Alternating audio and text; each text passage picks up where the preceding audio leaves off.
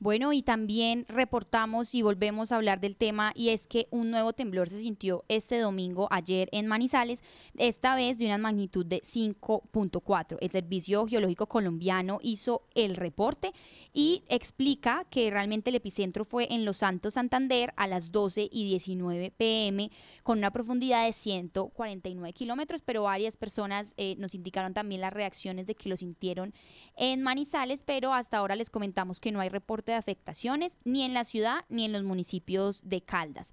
Hay que recordar que el pasado viernes a las 6 y 26 de la mañana un fuerte y prolongado temblor se sintió en el eje cafetero, además de otras zonas del centro, occidente y norte de, Colombia.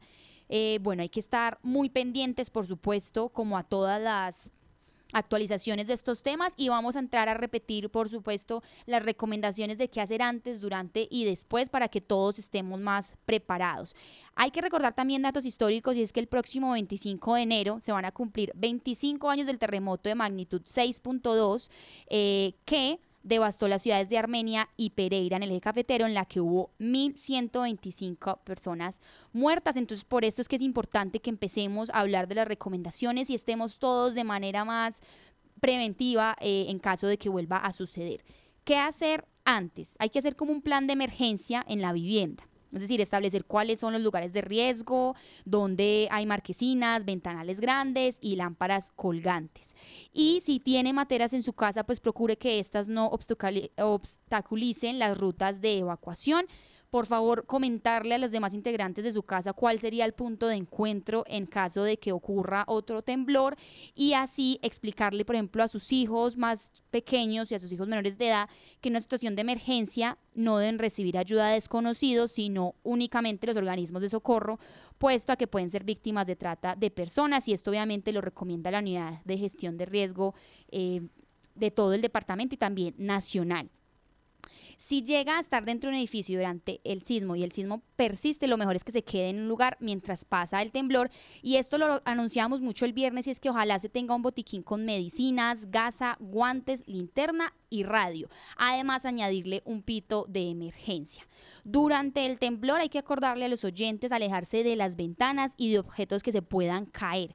Si se encuentra en un colegio o universidad, ahora que retornamos hoy lunes con las clases, no se acerque a las bibliotecas, a las estanterías, a las lámparas o a los, a los televisores.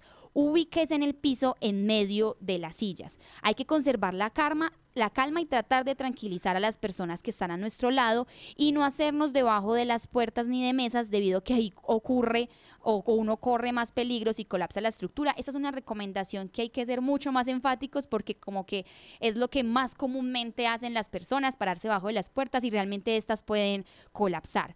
También hay que pues, hacer uso de estos muebles grandes que tengamos en las casas, en los colegios en donde nos ocurra el temblor, porque a veces y muchas veces sirven de protección. Si se encuentra en su casa durmiendo y no alcanza a salir, no se meta debajo de la cama, sino que es mejor hacerse a un lado de ella y así sirve mucho más de protección. No corra y no baje por las escaleras corriendo debido a que sus pisadas se convierten en una onda sísmica adicional que puede generar el desplome de estas. Es decir, bajar con mucha más calma. Y ya después, si logró salir del lugar, no se devuelva por ningún motivo inmediatamente. No camine descalzos en caso de que haya escombros. Observe muy bien que no tenga heridas usted y su familia o quienes lo acompañen. Y no ingrese al inmueble hasta que no se haga una revisión adecuada. Eh, también, digamos que en casos ya como más extremos, suspender el gas para evitar alguna fuga y haga uso de la línea 119 bomberos solo en caso de que de alguna tragedia, no para preguntar dónde fue el epicentro, sino para registrar que necesita eh, pues atención. Estamos muy pendientes igual de, de, futuras actualizaciones y por supuesto de que todos estemos en, eh, siguiendo las recomendaciones y prevenciones en caso de un temblor.